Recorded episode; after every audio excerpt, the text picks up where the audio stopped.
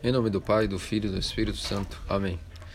Queridos irmãos cristãos ortodoxos, nos reunimos mais uma vez, arrumando um tempinho na brecha da semana corrida, para que retomemos hoje mais um programa a respeito do nosso podcast, como uma resposta cristã ortodoxa sobrevivencialista para tempos de crises. Especificamente hoje, gostaria de vos uh, relatar algo, aproveitando esse uh, o evangelho deste domingo a respeito da parábola do banquete. Podemos tirar muitas conclusões a respeito disso para que saibamos como nos comportar em relação a, a, aos tempos que estamos vivendo e que cada vez mais eh, se farão presentes. A primeira coisa que queria vos trazer à tona é a, a, respeito do que nosso Senhor disse, quais foram os motivos, por exemplo, quando ele realizou o banquete. Quando dizemos o que é o banquete, estamos dizendo que um homem montou e preparou-se com detalhes antecipadamente para montar um, uma ceia e chamou convidados também especificamente. Como nós vimos no Evangelho do último domingo, isso se referiu exatamente ao, ao próprio Senhor e Deus Salvador Jesus Cristo, que, como mestre de casa, uh, preparou sua própria encarnação, o reino dos céus que a própria Igreja Ortodoxa em sua face neste mundo temporal e será completamente é, é, o mundo vindouro quando as coisas for, estiverem na regeneração na sua vinda futura. Mas hoje onde está o reino dos céus nesse mundo é, corrupto? Na Igreja Ortodoxa. E, portanto, Nosso Senhor estabeleceu o seu corpo, que é a Igreja Ortodoxa, para que todos aqueles que foram convidados pudessem se banquetear com a sua graça, com a sua verdade, a sua sabedoria, toda a sua energia salvífica, oriunda do poder do Espírito Santo, que é o protetor da igreja, e na igreja jaz o Espírito Santo completamente. Todo o poder e a graça do Espírito Santo jaz dentro do seio da igreja ortodoxa. Afinal de contas, a, a igreja é o corpo de Cristo e o corpo de Cristo é ungido com toda a graça do Espírito Santo. E todos aqueles que entram nesse corpo também mergulham em Cristo, são feitos outros Cristos, são ungidos da mesma maneira que Cristo foi ungido, com a mesma graça, o óleo da alegria, e portanto a, a igreja é, a, é, é o vaso, é a guardiã, é a detentora de todo aquilo que é o poder do Espírito Santo, capaz de restaurar um homem ao seu estado original e depois salvá-lo. Pois bem, esse é o banquete ao qual foi preparado, onde temos até mesmo sacramentos, como a, a, a, todos, tudo aquilo que nós podemos nos deleitar em um banquete, como carne, como manjares, como bebidas, como vinho. Nós temos os sacramentos nesse banquete, que chama-se o batismo, a maneira de entrar na igreja ortodoxa, o crisma, que é a maneira de receber todos os dons do Espírito Santo. Ao mesmo tempo, o, o uh, temos a, a Eucaristia, que é a maneira de fazermos com que o próprio corpo e sangue de Cristo, o Cordeiro que foi matado para ser servido nesse banquete, todos nós podemos, poder, possamos participar, sejamos partícipes desse mesmo Cordeiro que foi colocado como num banquete. E esse cordeiro é nada mais nada menos que um, um, um cordeiro engordado com grãos, significa que é Deus e homem a uma vez. Ainda que vemos a espécie de pão uh, pelos olhos, sabemos que ali está a própria carne de nosso Senhor e Deus Salvador Jesus Cristo. Uma vez que esse banquete foi preparado, uh, ao longo de todas as eras, ao longo de todos os antepassados de Deus, nós sabemos que uh, uh, o Mestre, nosso Senhor Jesus Cristo, trabalhou duramente para que pudesse preparar todos esses eh, eh, eh, essas joias e esses tesouros que estão disponíveis para que as pessoas se regalem. Não foi do dia para a noite que se preparou esse banquete. Assim como um banquete requer preparos prévios, antecipados no, no, no mundo, como contratar uh, servos, como e esses foram os profetas, como também fazer encomendas de tudo aquilo que seria uh, as matérias-primas para os banquetes, que de fato foi toda a preparação que nosso Senhor fez para produzir um dia uma virgem para encarnar. E essa preparação, esses, esse, essa matéria-prima, foram os antepassados do Senhor. Logo, foi uma coisa premeditada, foi uma coisa que gastou, Deus gastou tempo e investimento em providenciar o tal banquete. E o que aconteceu? Os judeus renegaram e disseram que possuíam outras coisas para fazerem ao invés de estarem prontos para o reino dos céus, ou seja, renegaram, mataram, crucificaram o Messias. E até hoje não aceitaram. A mesma coisa, queridos irmãos cristãos ortodoxos, pode passar conosco. Por isso eu queria vos atentar aqui quais foram os motivos que nosso Senhor diz que quando os servos foram chamar os convidados, eles alegaram. Não vemos a princípio nenhum mal nos motivos que foram, inclusive essa justificação, que já é uma coisa muito estranha em si, uh, infelizmente, uh, o cegou de tal maneira que ofereceram motivos plausíveis para não estarem no banquete. Nenhum deles disse: Não posso ir ao banquete, porque estou pronto para roubar, ou porque estou me prostituindo, ou porque estou, por exemplo, uh, uh, preparando um ataque a um outro país. Não. Os motivos pelos quais essas pessoas negligenciaram o convite para o banquete foram motivos que a princípio são plausíveis. Quais foram esses motivos? O primeiro disse que havia comprado o terreno. É bom que compremos terra para nós produzirmos nossos alimentos, não há nada de pecaminoso nisso, aparentemente. Outro disse que havia eh, se preparado para comprar uma junta de bois e por isso não poderia ir ao banquete. E também não há nada mal em nós tratarmos de uh, comprar bois, a fim de nos prover uh, tecido, uh, leite. E o último disse que ia casar e também não vemos que aí existe um pecado em contrair o um matrimônio. Afinal de contas, o matrimônio é um, é um leito abençoado no qual produz a vida e, portanto, não há nenhum pecado nisso.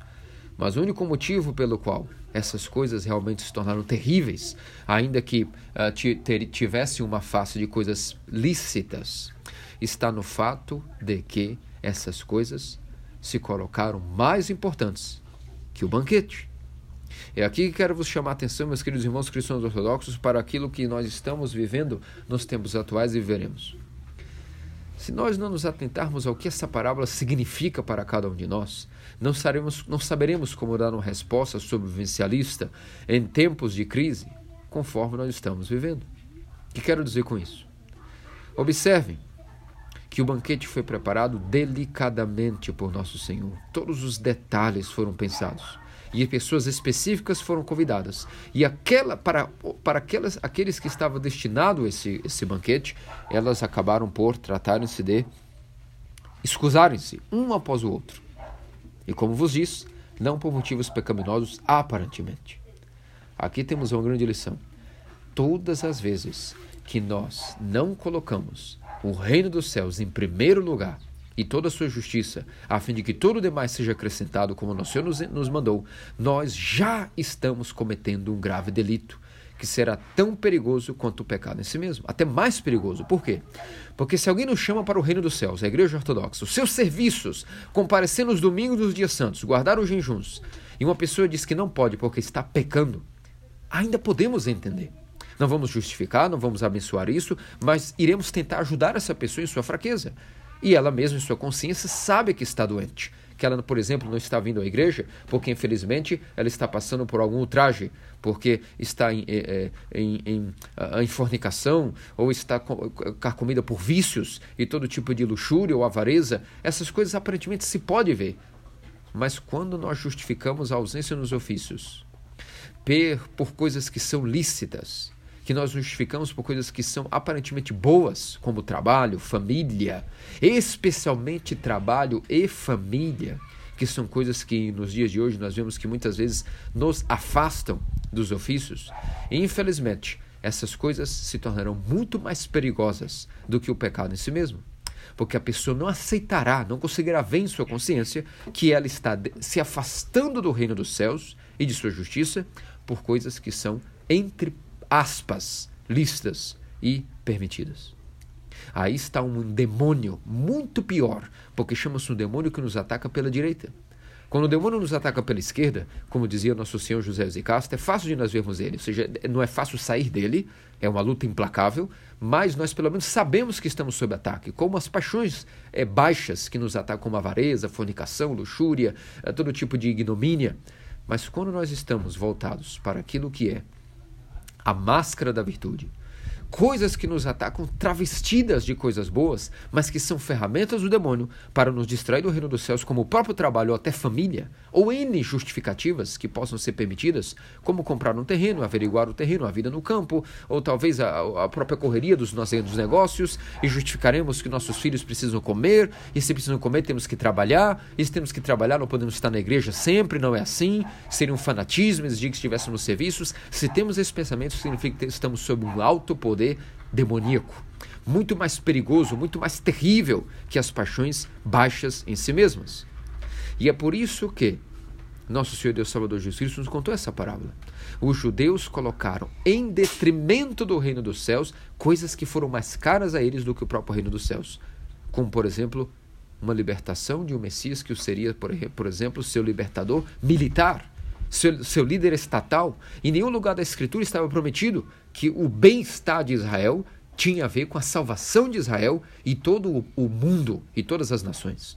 Nenhum lugar da Escritura estava prometendo que Israel seria o dominador do mundo. E por isso, apegando-se a coisas que aparentemente não teriam problema em si. Israel, por exemplo, dominar o mundo, ou outra nação qualquer, que se importa isso? Não há nada de mal nisso. Mas não é isso o centro do reino dos céus. Da mesma maneira, quando Nosso Senhor começou a pregar pará, parábolas de vida eterna, onde mostrava que os próprios escribas estavam uh, completamente cegos em relação ao verdadeiro ensinamento do conhecimento da verdade, quebrando o espírito da lei, eles não se arrependeram. Justamente porque estavam completamente justificando-se pelo amor ao dinheiro, pela estafa de órfãos e viúvas, a fim de querer o reino dos céus para a sua realidade aqui e agora. Então, para que serviria o Messias? Que veio libertar a alma, se eles estavam apegados apenas a um domínio corporal, um domínio militar e político do mundo. E uma resolução aqui e agora. É esse mesmo demônio que, infelizmente, pode ser justificado por muitas maneiras. A família, que não podemos nos desapegar dos nossos familiares porque eles nos acharão muito terríveis se, por exemplo, não comparecemos uh, uh, uh, na ceia natalina, como vemos que, tragicamente, as pessoas no Ocidente passam por essa tragédia. Preferem estar ceando com seus familiares que estarem na ceia de São Espiridão, no banquete que Deus preparou para a festa de São Espiridão. Agora nos perguntemos, mas e o amor à família? Bom, o amor à família só é medido na capacidade de amar primeiro a Deus, acima de todas as coisas, e depois poderemos ter uma medida de como amar a família.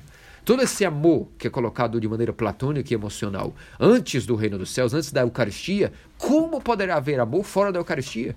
Da onde nós tiraremos é, é, é, alimento para termos amor, inteligência para podermos saber como ajudar as pessoas e até mesmo força emocional para dar-las amparo psicológico, se nós não estamos no reino dos céus? Se estamos apenas é, gastando nosso tempo e nossas energias no suposto amor emocional. Não, não estamos dizendo aqui que as pessoas devem ser frias e abandonar os familiares e também não trabalhar e não preocupar-se com o dia a dia. Não, não é isso. Nós estamos falando das prioridades. A prioridade é o reino dos céus e tudo aquilo que, que acaba colocando em detrimento o reino e colocando algo mais caro que o reino, mesmo que seja algo lícito, isso tornou-se algo tão perigoso, tão danoso quanto o pecado e até pior do que o pecado, porque estará mascarado e afastando-nos, driblando-nos daquilo que é a comunhão com nosso Senhor. Esse é o entendimento que queria vos trazer a respeito da parábola do banquete. Agora, aplicando isso a tempos de crise. Se nós formos aplicar isso em tempos de crise, cada vez mais estaremos completamente numa sociedade que será controlada por governos e infinitas leis que, como em Toronto, você sabe muito bem, que a nossa própria diocese em Toronto está praticamente parada. Nosso próprio Vladika uh, uh, André, de Toronto, está no, no monastério em Boston há meses, não pôde voltar para casa, porque houve um lockdown, um shutdown terrível, onde ele não pode retornar ao Canadá. E as celebrações litúrgicas, especialmente o governo canadense colocou a comunhão, ou seja, não é um culto religioso qualquer, a comunhão eucarística para católicos e ortodoxos, aqueles que celebram a Eucaristia, está banida de Toronto. Vejam que já nem economizam palavras. Os poderes deste mundo estão usando de pretextos como essa pandemia para perseguirem diretamente o reino dos céus, a Eucaristia. Entendem como tudo isso é um plano que simplesmente tem N pretextos e o pretexto final é usar de saúde, de higiene sanitária, de bem-estar entre as pessoas em prol do amor para nos afastarem do reino dos céus. Se nós não entendemos esse mecanismo, nós não refletimos por isso, não será necessário uma lei marcial que nos impede de, impeça de ir à igreja. Nós mesmos já estaremos completamente colocando a nossa fé, a presença nos ofícios, por coisas tontas como família e trabalho como algo mais caro, imaginemos então quando vier o controle. Acaso vamos então deixar de frequentar o templo? Pode ser que seja a única opção para alguns. Porque realmente pode haver essa, essa uma perseguição para aqueles que temem. E continua até agora, muitos dos nossos uh, uh, padres e bispos conseguem manter os ofícios de maneira é, orquestrada. Mas pode chegar um dia que haja, de fato, uma proibição total. E o que nós faremos? Aí nós estaremos diante de uma grande resposta que a, a cristã ortodoxa sobrevivencialista em tempos de crise. Ou não, ou vamos perecer. E qual será essa resposta? Se nós formos fiéis a Deus, nas pequenas coisas enquanto é possível. Enquanto ainda há possibilidades de estarmos indo à igreja, colocando o reino dos céus, o banquete, como primeiro lugar, se nós fizermos isso, naquele então, não sabemos como, mas sempre a igreja e o Espírito Santo sabem como nos darem ferramentas e manobras para adquirirmos a santidade e para adquirirmos a deificação. Não importa quanto o mundo tente, sempre a igreja fornecerá medidas que são suficientes para que um ortodoxo se salve e se santifique mesmo em tempo de crise. Mas isso só será revelado a nós se nas coisas pequenas, como comemoramos os três jovens na fornalha, as três crianças da Babilônia e o profeta Daniel, que em coisas pequenas como o jejum e como manter as orações, foram sendo tão fiéis nessas pequenas coisas que eram possíveis a eles, estavam dentro de suas forças, porque aqui nós não estamos pedindo que alguém faça algo que está acima de suas forças. O problema é quando nós não fazemos o que está dentro de nossas forças por simples negligência. Isso é terrível. E colocamos o reino dos céus em terceiro, quarto, quinto ou último lugar em nossa vida. Dessa maneira, se nós não somos fiéis a Deus desta maneira, Deus também não será fiel a nós nas grandes provações. E nós estamos diante de uma grande provação. É por isso que nós temos que, o quanto antes, treinarmos a nossa vontade para estar colocando o reino dos céus em primeiro local e com toda prioridade. E então nosso Deus será fiel a nós, irá nos preparar gradativamente com o espírito, inteligência e discernimento para irmos respondendo gradativamente, de maneira cristã ortodoxa, à sobrevivência em tempos de crise. Agora, aqueles que não estiverem conectados com o espírito dos ofícios estarão perdidos e não saberão o que fazer, nem agora, onde já há uma amostra da investida do, do maligno contra a Eucaristia, contra o reino dos céus e contra o banquete que nosso Senhor preparou, muito menos saberão naquela hora estarão perdidos. Porque quem tem assiduidade nos ofícios sempre está conectando-se com o ciclo da igreja, sempre está conectando-se com o, o espírito da igreja ortodoxa, que é o Espírito Santo, que é o doador de todos os bens, inclusive o discernimento. Então sempre estamos como abastecidos e iluminados e fortalecidos para saber o que fazer.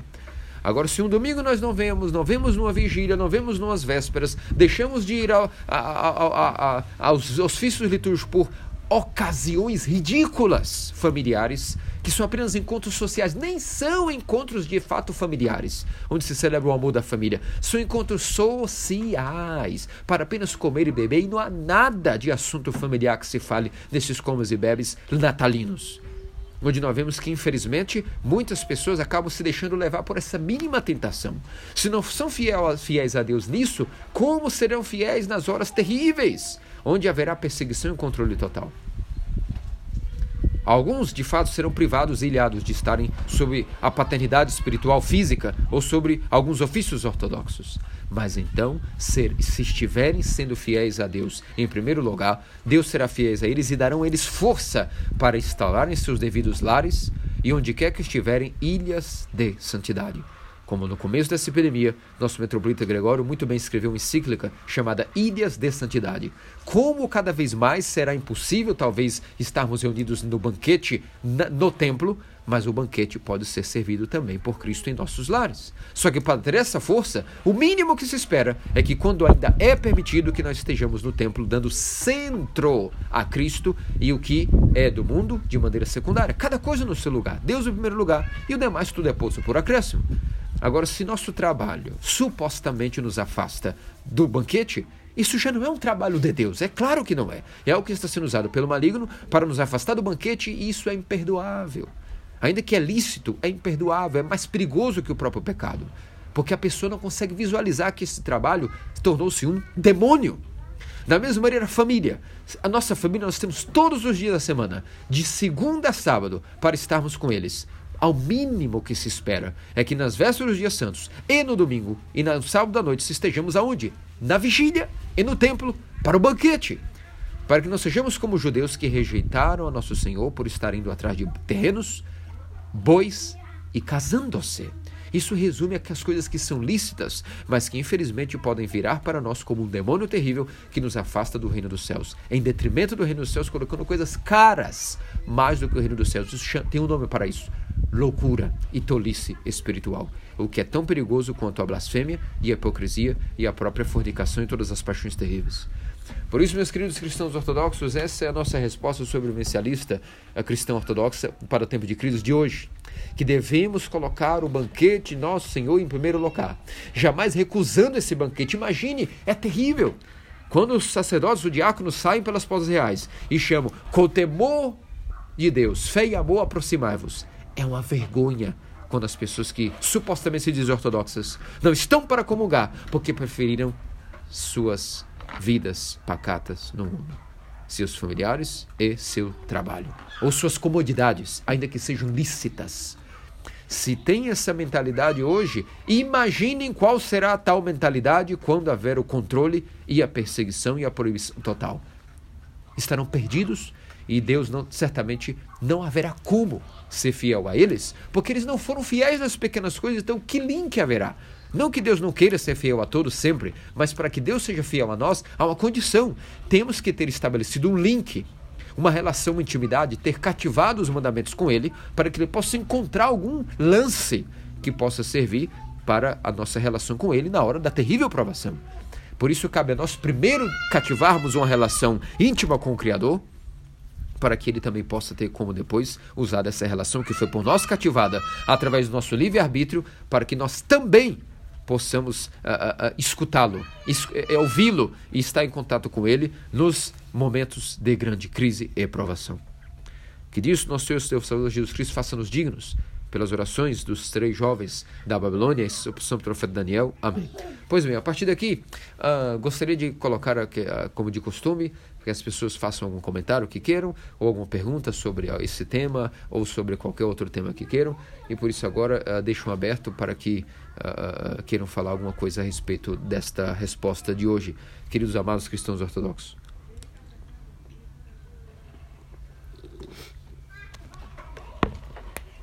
Bom, Padre, é, mais uma vez a gente agradece as suas palavras.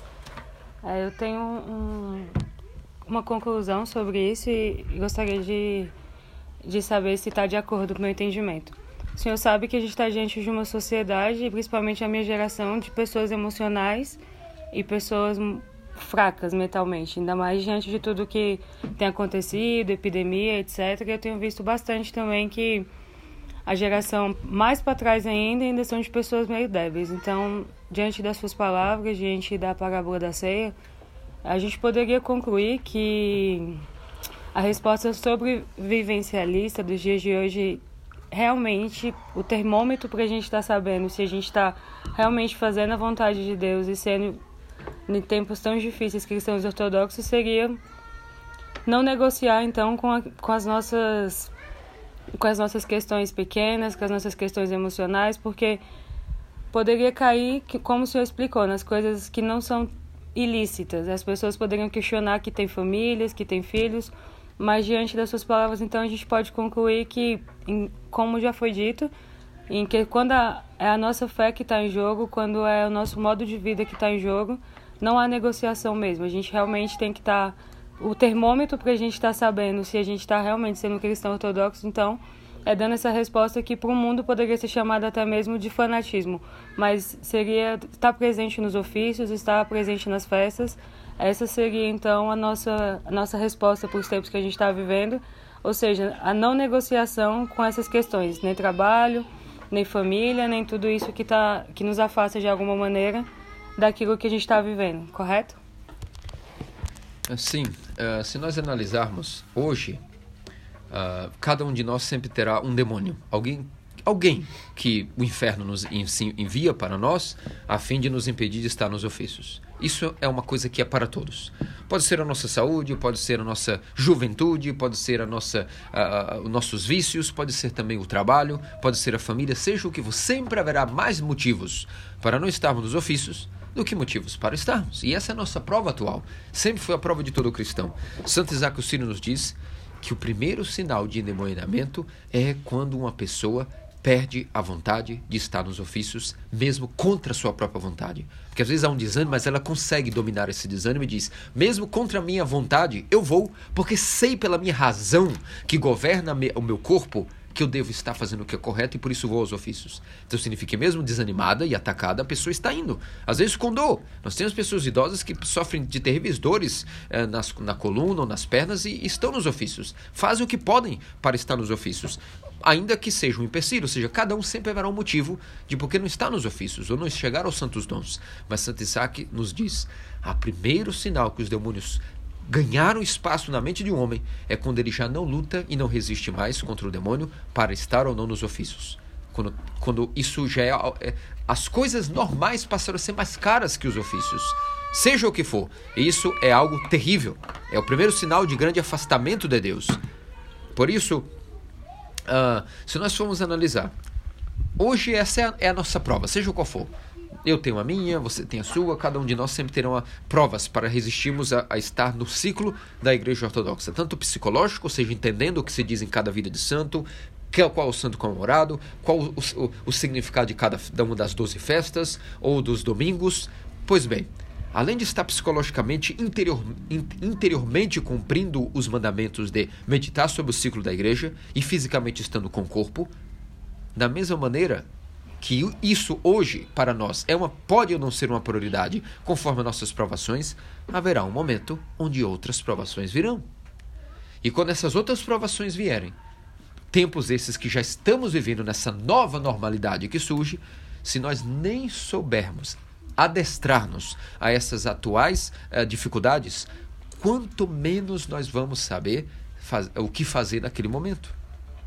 Por isso, se hoje a nossa prova é emocional, psicológica, ou seja o que for, temos que trabalhar ela aqui, sinceramente, com a consciência pura, correr para a, a, reaver o nosso ânimo, seja qual for o problema. Enquanto há tempo, há que ver qual é o nosso estado de distanciamento ou, ou aproximação dos santos ofícios e colocar isso de maneira prioritária.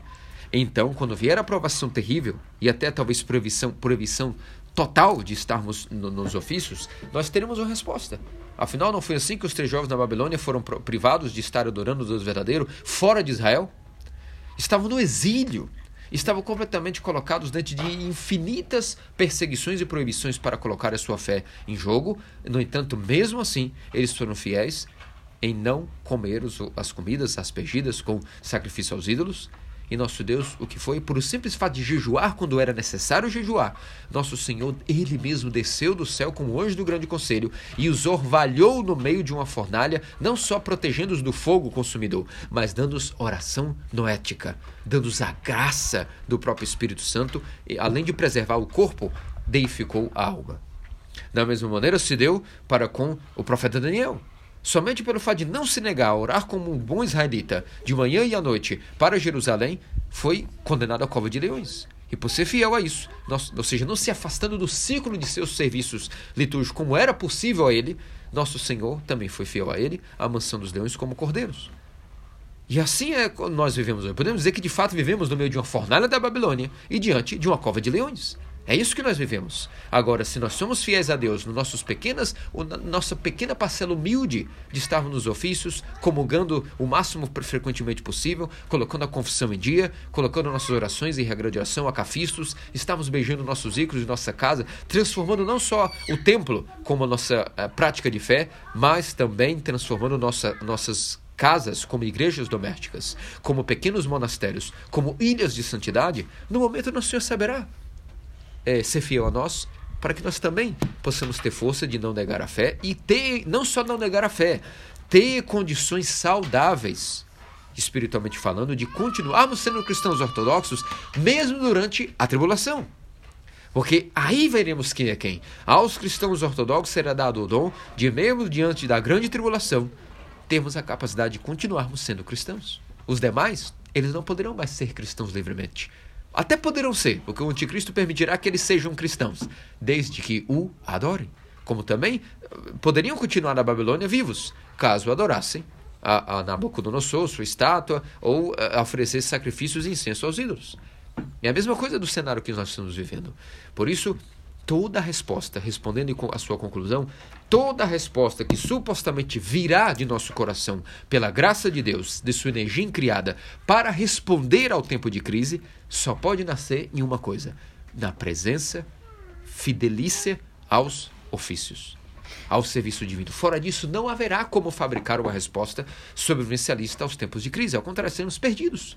Tão perdidos como muitos ficam em suas paixões quando passam a não vir aos ofícios, o demônio rapidamente é compro comprovado.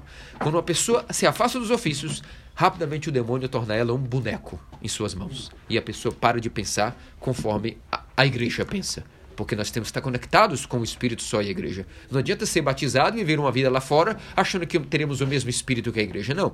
Você entrou na igreja. Agora, para se manter conectado a ela e recebendo o seu Espírito, tendo comunhão de fé, amor, fraterno e devoção, aqui também está constantemente atualizando o batismo através da participação nos santos dons da confissão. Assim atualizamos o batismo. Assim atualizamos a mentalidade. Sem isso, acaba que rapidamente tornamos bonecos nas mãos dos demônios. E é por isso que uh, uh, o primeiro passo é, seja o que for, declararmos guerra e vingança aos nossos inimigos. Mesmo quando nós não temos nem vontade de ir aos ofícios, mesmo assim, por uma simples questão racional, porque sabemos que é o correto. E depois, quanto à vontade e bem-estar, Deus sabe como também nos consolar quando Ele quer. Mas de maneira racional, devemos ir aos ofícios, é, é, como diz o ditado no Brasil, não, chova canivete, temos que estar nos ofícios. Por isso, é, essa é, é, é, é o, o, discernimento que temos. Fora dos ofícios, não haverá como produzir e, e, nem pensar em nenhuma resposta. Haverá, ao contrário, náufrago. Assim como na, na época de Noé, somente os que entraram na arca sobreviveram, e essa arca é a igreja ortodoxa nos tempos atuais. Quem estiver fora da arca, ou seja, fora dos ofícios, como se conecta à igreja? Através dos ofícios. E tem como existir uma ortodoxia fora dos ofícios? Não existe isso. Por isso, fora dos ofícios, a pessoa estará sendo levada pelas grandes tribulações, que será o novo dilúvio, né? o, o, o, mar de paixões que tempestuosamente arrastará as pessoas para a apostasia. Uh, muito bem, querem falar alguma coisa? Fazer algum comentário? Muito bem, essa então fica para nós o nosso pequeno comentário. Não poderíamos deixar de passar sobre essa pequena questão uh, uh, que nosso Senhor e Deus Salvador Jesus Cristo, pelas orações do profeta Daniel e pelos três jovens da Babilônia, possa nos conceder a graça de, sendo fiéis nas pequenas coisas, que Ele também, nas grandes provações, seja fiel a nós, nos concedendo nesta vida já a comunhão constante com seu, sua igreja, que é o seu corpo, e na Jerusalém Celeste toda a eternidade, a comunhão eterna diante da luz de sua face, que resplandecerá, resplandecerá sobre os justos. Que Deus seja, que tudo isso sirva para a glória de nosso Deus. Amém. Amém.